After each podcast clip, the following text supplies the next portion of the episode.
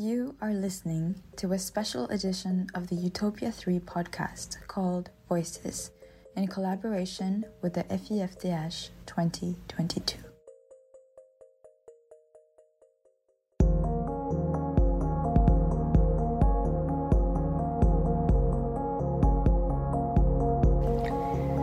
Harsh realities of climate change and the way in which they manifest in an ever more unequal society are unapologetically captured in this quietly unsettling and intimately filmed documentary by Rahul Jain. Invisible Demons explores the consequences of a global phenomenon within the locus of the Indian capital, New Delhi, engaging with a large spectrum of its residents and unraveling the complex politics that led to the current status quo. It is a local chapter in a global conundrum.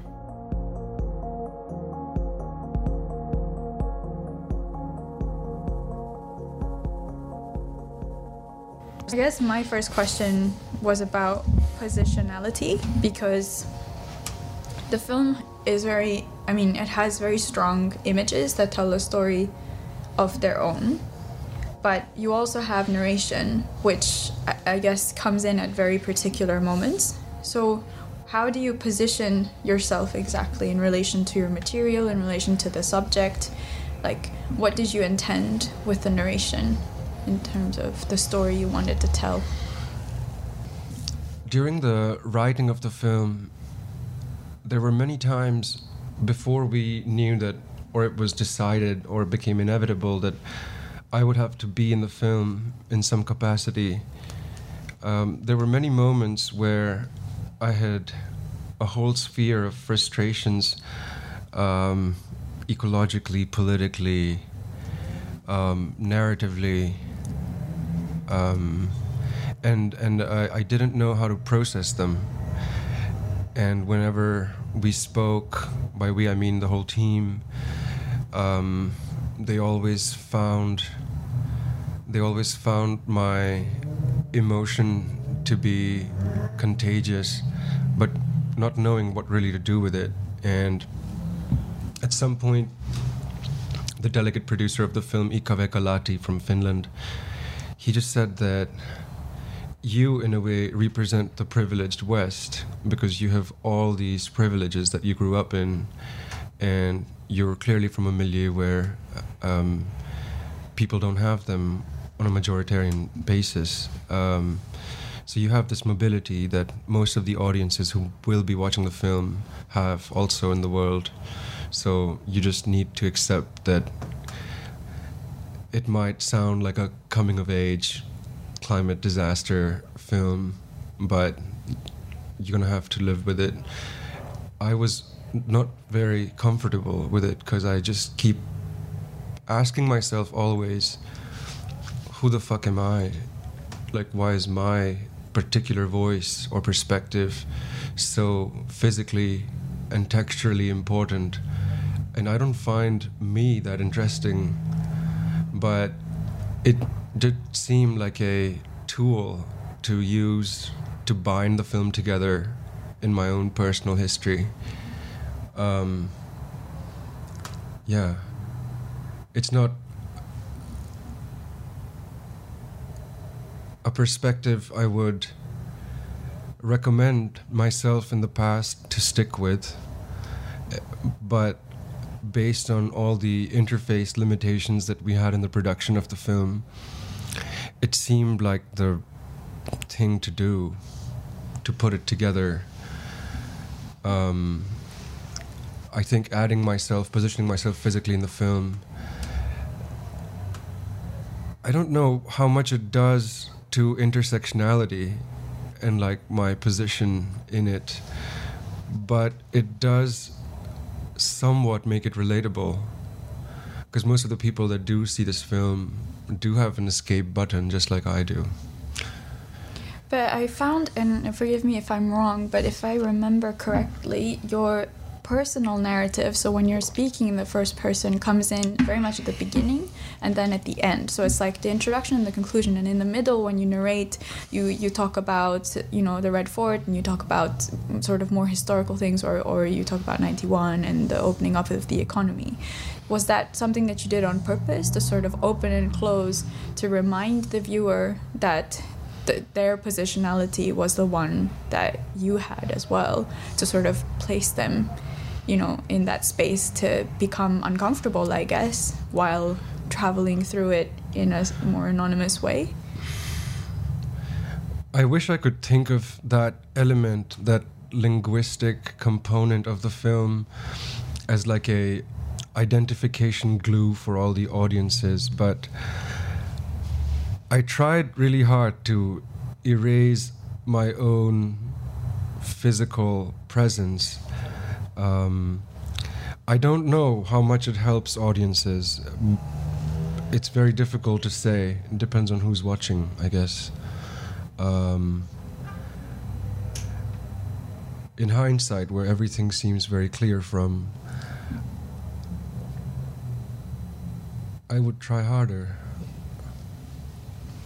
I was wondering, you know, and this I think the case is, is often true that with documentary films you start out wanting to make one film and you end up making another film. I mean that's part of the process.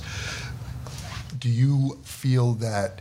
Do you feel that you have a, a starkly different movie than you set out to make, um, for the very fact of having made that decision to insert yourself into the film, even in the, the small way that you did? Does that does that change what your original um, intent, if we can even talk about intent, was? I guess the first thing to be clear about whilst making a film that is not like precisely about one person or a few people in particular. And that was also a very difficult reason to get this film made because producers speak the language of characters and I didn't have any in particular. For me, characters are more like archetypes. The people I can meet anywhere who speak for themselves but also end up speaking for others just by hopefully being very vulnerable and reflexive human beings, just like me, hopefully too. And um, so it takes a village to make a film a lot of time, effort, and money, and there's a lot of bargaining going on for trying to accommodate the philosophical perspectives of everybody in the core team. And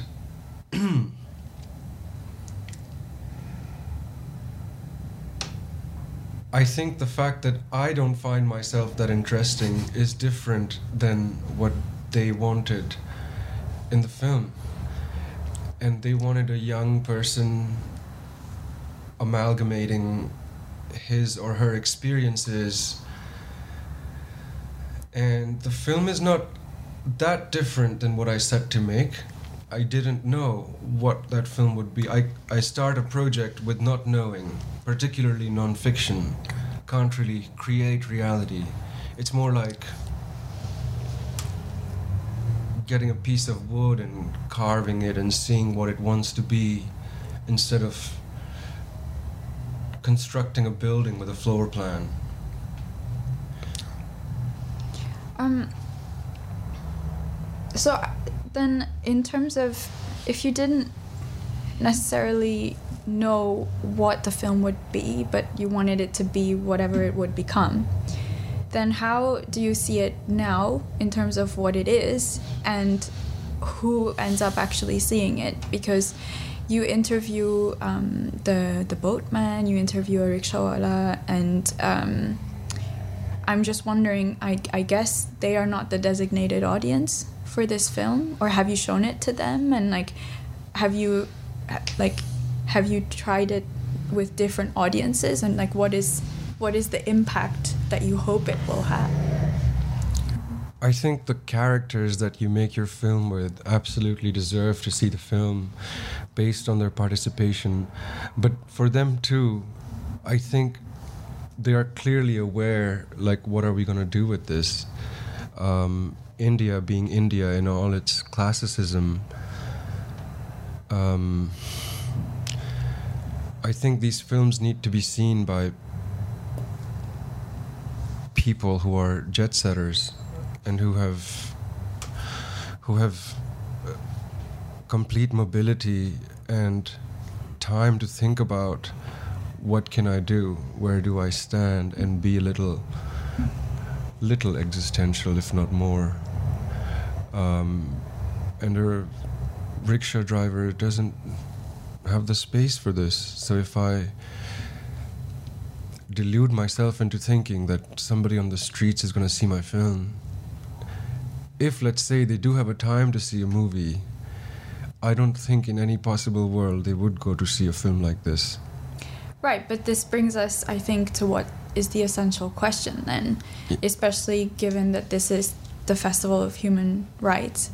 Then, is there a choice that has to be made between certain rights? We can talk about, for example, you you you talk about the the reform of the economy and then the right to develop.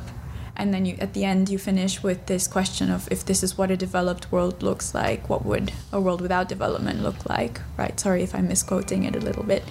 But then there's also the question of people on a regular basis struggling to survive and just exist and just be able to find the next meal, but they're dealing at the same time with these invisible demons that you, you talk about. So then, if it isn't aimed at them, and if it's aimed at these jet setters and and this may just be my interpretation but i think india is a country because of its service-led economy at the moment that's very much crafted towards this elite group of people who are able to benefit from a service-led um, economy um, i mean it's agrarian and service, uh, service-led but I mean, are they the ones who are going to be able to enact the change? Is it their responsibility? Is it a responsibility for everybody? Is it perhaps Absolutely. an international community? It's the responsibility of people who have power, hmm the people who do have privilege. I don't think having privilege is fundamentally uh, problematic, but not knowing or knowing what to do with it is, and how you enact and process it. Um, so it's on the people whose carbon footprint might be like 20 times, 30 times, 40 times more than somebody living on the streets. Um, Mm-hmm. It's their problem in a way. I mean, um, I was recently reading Achille Mbembe and Dipesh Chakrabarty, and uh, um, Chakrabarty said that in this paper that uh, uh, that the people of India or the government of India is essentially telling the West, you find the good air conditioning solution so that the rich people of India or whoever can afford an AC can do so without feeling guilty and will buy it. They're, and, and I find this also problematic. But again, I mean, talking about air conditioners is completely banal when people are dying from heat waves. Um, and at the same time, I do have an escape button. I do have a cold room when it's 50 Celsius outside. And it is inherently and absolutely problematic. But when your body is like struggling to cool down, class relations are not what is on your mind. Hmm. On my mind, at least. I, I don't know, maybe there are people who, who can override their physical body's failures and still. I think that uh, the air conditioning itself is an interesting because you provide images of banks of air conditionings uh, outside of buildings, and we understand that they're a solution to the problem, in a sense, a temporary solution, but they're also a cause of the problem, right? So- Absolutely. yeah. Th- that's why it's the most problematic thing because to make a room cooler, you are essentially making the world outside hotter. And this is essentially the fundamental problem, which will happen more and more. particularly in more classes places, Yeah. and it's almost unavoidable. Um, did you uh, read this sci-fi book called The Ministry for the Future with Kim Stanley Robinson? Mhm, I have not. It's a very interesting book, and uh, it starts with this premise that like there's this American aid worker working in Uttar Pradesh in 2025, and uh, he's like working as a doctor, um, and there's a heat wave, and he's trying. He locks his room. And he has all his patients in there, but he doesn't. He can't accept more people, so he locks his room, and they all sleep cozily while it's like 57 or 8 celsius outside and and then he wakes up to a gun on his head a barrel on his head and somebody takes you know all the ac and the generator. They break in while everybody's asleep and because the heat wave keeps getting stronger and stronger in, in ascension. And uh, and then he just he the we, we hear the internal monologue of this guy. And uh, he thinks of course if i was in their position i would also rob my ac and i thought it was rhetorically like well constructed fiction because and then all of them in his clinic they go to a lake. And when they get to the lake there are like dead bodies floating everywhere. And they still go in this lake to cool themselves down. And apparently he's like the only survivor. Was it a deliberate choice to not necessarily provide a wider context about how the West, doing air quotes, or the developed world has put its own pressure on developing countries to develop, and hence, like, you don't trace the sort of the, the how in air conditioning, let's just say, as one appliance, one commodity, like infiltrates um, the Indian economy and becomes a solution and a problem simultaneously. There are images that we're presented with, with in many cases, pollution. You know, they're, they're beautifully shot images of environmental degradation, but not. We don't always have the full um, explanation for, for example, where is the pollution coming from in the rivers that you're shooting? Um, is it, it was that something that was conscious because it leaves the viewer with a sense of sort of just disorientation and maybe maybe will impel them to to engage with this further to, to try to come up with I mean, it's interesting. We were talking about this earlier because I had a different. I almost placed a narrative upon it myself because I'm from Delhi, so I had like some of the images you showed, like of the burning of the crops, for example. Like I understood that as one of the causes, but John, of course, didn't have the context necessarily. So it was interesting to discuss it afterwards because we were sort of two different privileged audiences mm-hmm. having different reactions. So we wondered what and you weren't doing you're not doing a work of investigative journalism in a sense. Because you could you could do that. You could trace the supply chain and the you know the, you could the, the way in which the integration of a developing economy is part of the game you know part of the end game of global capital that will externalize everything it can possibly externalize.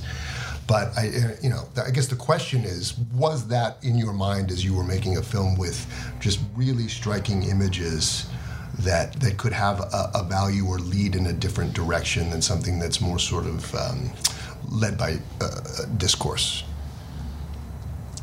um, the pendulum swinging between cause and effect was something I was trying to be wary of, but it was just something that I found incomprehensibly magnanimous. It was just spread out in every direction, and I found a way to make a circular boundary, which was the city of Delhi in this case, in terms of everything that I could see, anybody could access if they were curious, um, without any permissions. And there were many, many times I got kicked out of many places, and I had to just go back there at another time of the day or the week or the month. Um, but I did think that these are places that everybody sees, but only people who are, by virtue of where they're coming from, forced to spend out their existences in the outdoors. Um, I just thought it would be the narrative of the people who are in the streets. And without really going into the causes, because I think we feel and perceive the effects of it. And that's what I was trying to integrate together to almost layer upon layer make like the effect of it compound on the brain. And like this journalist who's in the film she saw the film with her family and all of their comment was or her comment particularly was that I've been doing this work for 6 years going around everywhere every day but what you do in the film collects everything together and I just go to one place in a day. But in this film, you see the whole picture. Of course, it's not the whole picture, but proverbially speaking. Um, and I think if I did set out to make a glossary of why everything is happening, it would be a different film. But in my mind, there are really no demarcations I interviewed a lot of specialists, and they all had a perspective on why this is happening. But it was, again, from a really cozy armchair. And they didn't really have to be outside. And I met people who, like, said that the increase in global CO2 levels and the increase in the AQI in the air are totally different things. Like, climate change and local pollution are not related, which in my mind was not true. In my mind, it's all related. I think only a species that like subjugates its own kind to this degree that we see in India would be the same kind of species that tries to dominate their environment the way they do. Can I push you a little bit further? Go ahead. I'm just wondering, and I I think it's true that the accountability has to stay with those who obviously are, as you say, doing the subjugation, as it were, like the the privileged of society. But I'm wondering if going forward, it isn't also a responsibility for everyone. So for us to enable a dialogue where we're including everybody in a solution because this is something that affects everybody. So how if if it's not through this film, do you think I mean Sorry, like what solution individually like you want everybody to buy a bamboo toothbrush? No, that's the hipster way of looking at it, but simple things like, like in terms of there's so many layers of the question, right? Like on the one hand, there's the state level management, right? So like in terms of the garbage dump that you you show at the end, right? So that's that's to do with management, whether it's the Delhi Authority, whether it's the national government. I mean, these are all questions that we'd have to answer. But then there's all there's like the the layers of like each socioeconomic layer is going to be able to do a different amount in terms of what can be done.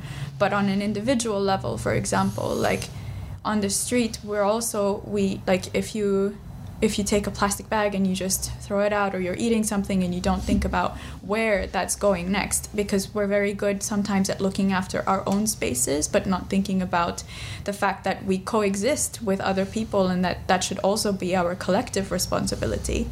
So and do you think that should be part of the conversation it should be yeah i mean every time I see someone in their homes throwing away a bag or leaving the tap of water on or leaving electricity on, I give my little micro sermon when I can. Um, and yes, if like every individual being was like feeling and educated and thoughtful about what they were assimilating from the earth and using and disposing and f- questioning uh, sustainability in in their quotidian life cycle experience, the world would be a much nicer place. Um, and I hope that this does not come across as a cop out, but I do feel very strongly that a lot of these things have to do with regulation, mm-hmm. including education, including enactment and um, procedural following of laws. And I spoke to many environmental lawyers in India who said that um, India has some of the world's strongest laws mandated, but just nobody is making sure they're implemented. So, um, every year during the Indian New Year called Diwali, you know, this crop burning thing is peaking and everybody's suffering for the last eight years. And like, um, so around the circle of Delhi, all the neighboring states, they all have different political allegiances. And it becomes a political gridlock. Like, this person's not gonna this state minister is not gonna stop doing this and this one's not gonna do that so that the people of delhi can live a more peaceful life or whatever more healthy cleaner life but you know it's all posturing and finger pointing and uh, i think regulations need to be firm and uh,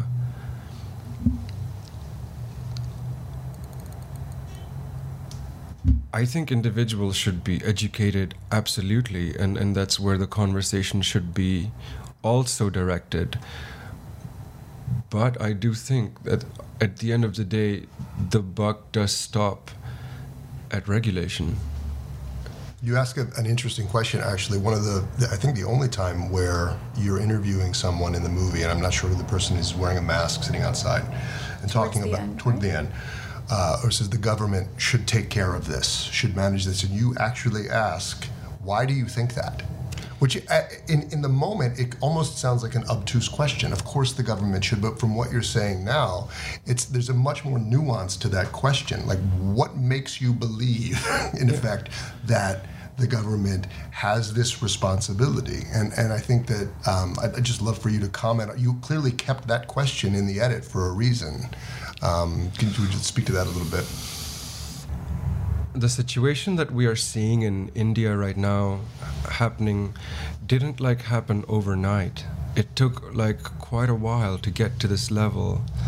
And and even just the 20th century, we can look at examples of places that were um, severely polluted and hostile towards life because of the environmental degradation of their times and spaces, respectively, like California in the 70s or the London fog, or even an example in the very recent times of Beijing. All these places have used the power of lawmaking to mandate blanket bans on things and um, without which the oversight of things would not have changed. The EPA was made after Rachel Carson's Silent Spring in 1964 was released, and I think like people were really suffering in California. Like the rivers were completely polluted, and and I was editing this film in a region in Germany called Halle and there was a river called Saale there. And before the wall came down, it was East Germany. And when some of the collaborators on the project saw the film, they said, "Oh, that's exactly how the Saale River was before the wall came down." And then suddenly, in like a year, as soon as normal, clean, positive laws are enacted and regulated and mandated, the river immediately fixes itself. And uh, I think nature wants to heal itself. Like its default is to be supportive to life and not like be cataclysmically unhospitable. Um, I'm I used to have a phase when I was completely like romanticizing nature, and I'm not there anymore. But uh, I think uh, our bodies and all life evolved on Earth because we got very lucky um, with many things, including the asteroid that wiped off the dinosaurs. And we have a lovely time going on right now, but uh, the party's about to be over, and we're like already hearing, you know, sirens. Um, It's spontaneous audio design. Works lovely. It's perfect. Why not? Plapele for you. And Splendale. Well, uh, can just over the sirens. I mean, it- did you? Is there a way to to think about that moment? And I want to stay in this the choices made, aesthetic choices in the film because they have political resonance.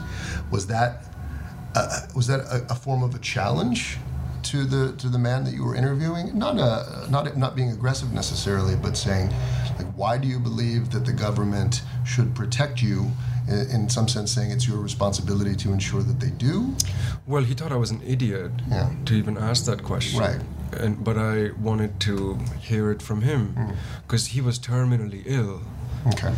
See, the context is that I, I, I, because there were so many people that were in a situation where they were clearly negatively impacted, sick. You know, it's it's interesting to know that he was terminally ill. and I wanted to hear from him who he thought was responsible. And uh, I mean, the fact that it's in the film, I also believe in it as well. Um, we come from a country where like enemies are enacted every day. We're told to hate things and people and ideologies every day. Um, there's a new enemy created to support the state doing whatever they want, and uh, um, I don't think like uh, China or Pakistan are our real enemies. Our real enemies are the mindsets that allow this kind of abuse of the planet. And uh, that's what's killing like millions of people in India every year. I guess I have one more question. Hmm?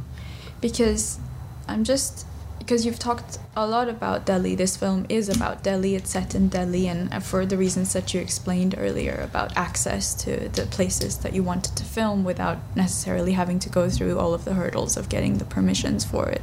Not just that only, but also all work of art need a container. Mm-hmm. And the film could have been about my neighborhood, Mm-hmm. about my district, about my city, the bigger region, the bigger state, the, the quadrant of India, the country, the subcontinent, the continent.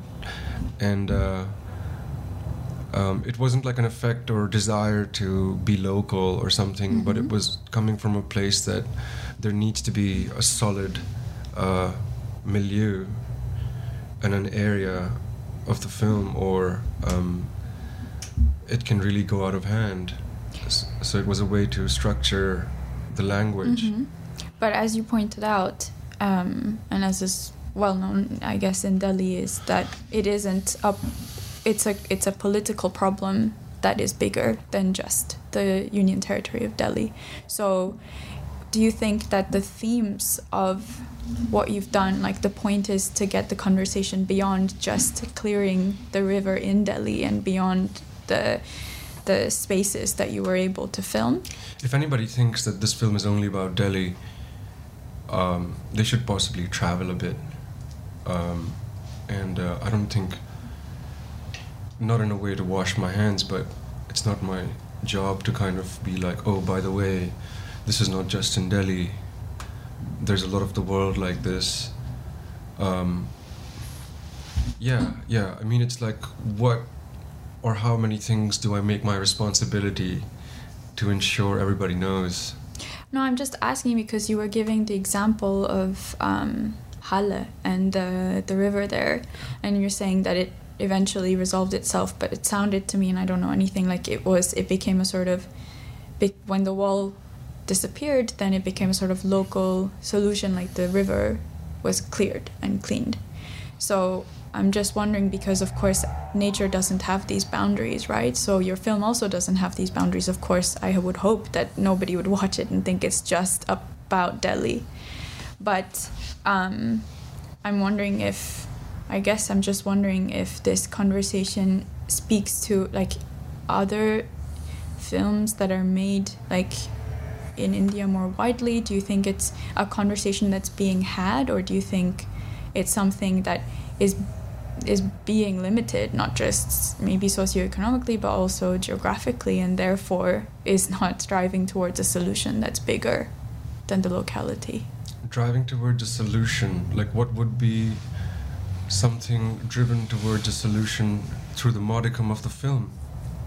I mean, I, I'm just. I guess the film is going is going is sparking and is is aimed to spark a discussion at least, if if not go beyond that.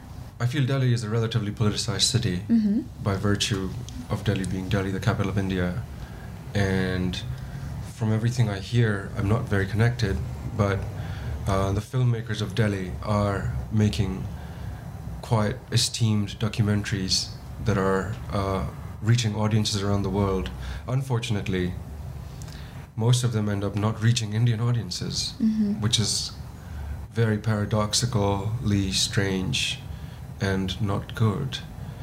Um, Are you screening Invisible Demons in Delhi? we were supposed to have an India premiere, but it got cancelled Hmm. in this really big festival that found it very comfortable to just cancel the festival a week before, and uh, it's a shame. Um, I would love to show the film in Delhi, and I know people in Delhi would love to see it. I just don't know the methods to do it with. Um, it will go on Mubi, hmm I saw that that it had been yeah. so I don't know how many people in Delhi or India or the global south have Mubi. How many people pay a day's wage to an internet streamer? Right. Um, but uh, Have you thought about putting it on YouTube? it's not mine. Ah, movies are they take a lot of money to make, which usually filmmakers don't have. Um, but if I had a lot of money, and if I was making films with it, yeah, sure, I would totally put my work online for free access. That's how I became a filmmaker through torrenting films. So I hope that uh, other people also find ways to torrent my films. I think it's interesting, and I whether or not this is part of this interview or part of a general theme that we like we've talked to other filmmakers um, um, Michal Weitz in particular who made a movie called The Blue Box which deals with um, dispossession of Palestinian land in Israel. But again the conversation circled around who is your audience and will this film reach the audience that it needs to reach? Now whether or not there is an, an audience that your film needs to reach that's a complicated question but it, it doesn't as you just said it's not going to reach the people that it's about in a sense which is frustrating and, and i think that she is um, experiencing the th- same thing having some difficulty screening her film in israel for political reasons as well um, I just I, I noticed this as, as, as an issue that I think we're going to continue to see with some of these. I mean, controversial. It's a, it's almost a condescending way to describe a thing at this point, but. Um, yeah, I mean, I, I think it's a it's a problematic. It's a problem to be isolated and and managed somehow. I, am not, I'm not asking for solutions. I'm not even asking for a response to that. It's just an observation of what I've seen. Yeah. Um,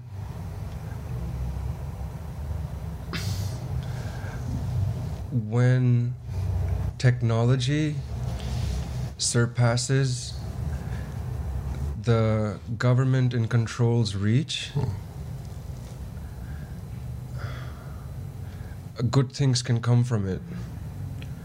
And uh, that is kind of what is happening, or we thought it had happened before, like we hear stories of things like Pegasus, which are in a way ways to control technology, ways for people to stay in control. Um,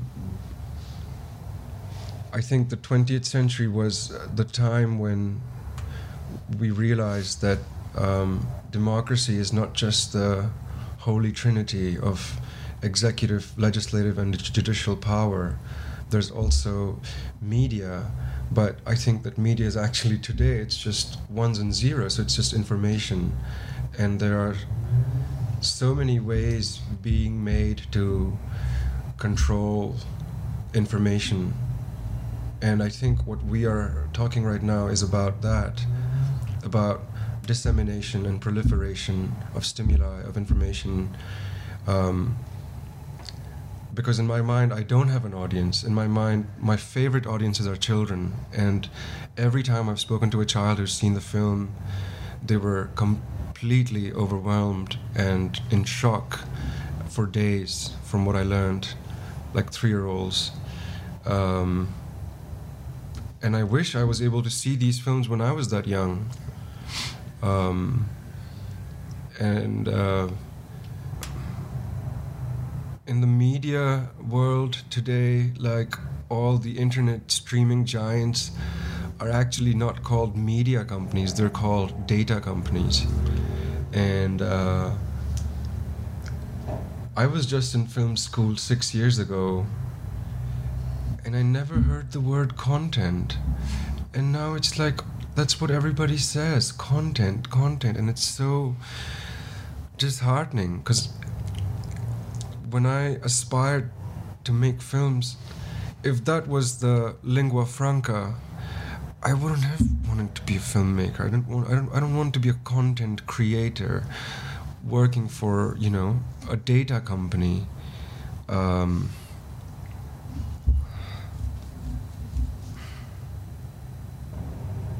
a lot of filmmakers in my position feel checkmated, and we are all like sucking up on our knees to the m- major VOD players. Like, I pitched this film to the head of documentaries in 2018, and her response was, This is private, but we are trying to grow our market in India right now. So we can't really antagonize the government. That's what she said to you? Yeah, and it's nice that she was able to be honest. Yeah.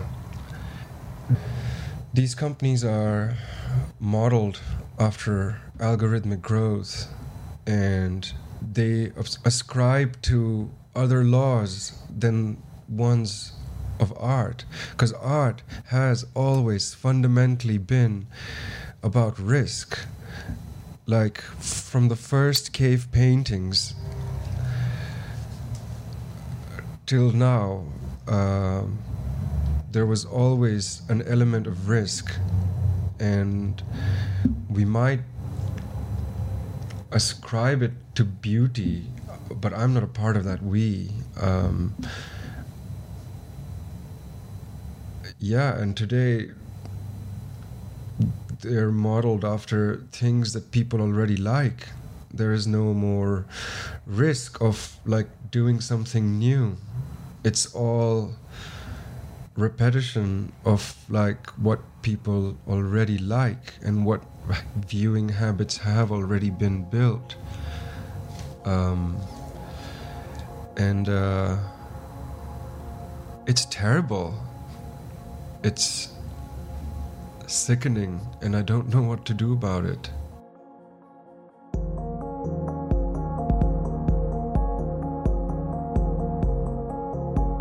Thank you for listening to a special edition of the Utopia 3 podcast called Voices in collaboration with the FIFDH 2022.